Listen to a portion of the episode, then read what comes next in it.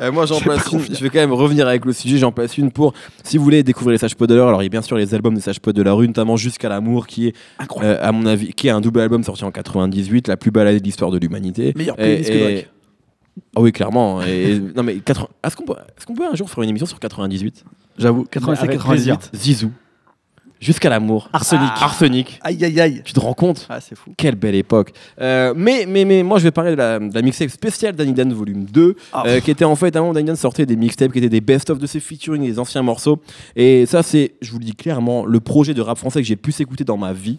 Vraiment, et notamment avec un freestyle sur Give It Up de Goods, donc le morceau de Mob Deep, avec This Is et Moda, et un couplet Aïe, de aïe, Danny aïe. Dan, où Danny Dan cite Harrison Ford. La boucle est bouclée. La boucle est bouclée, merci.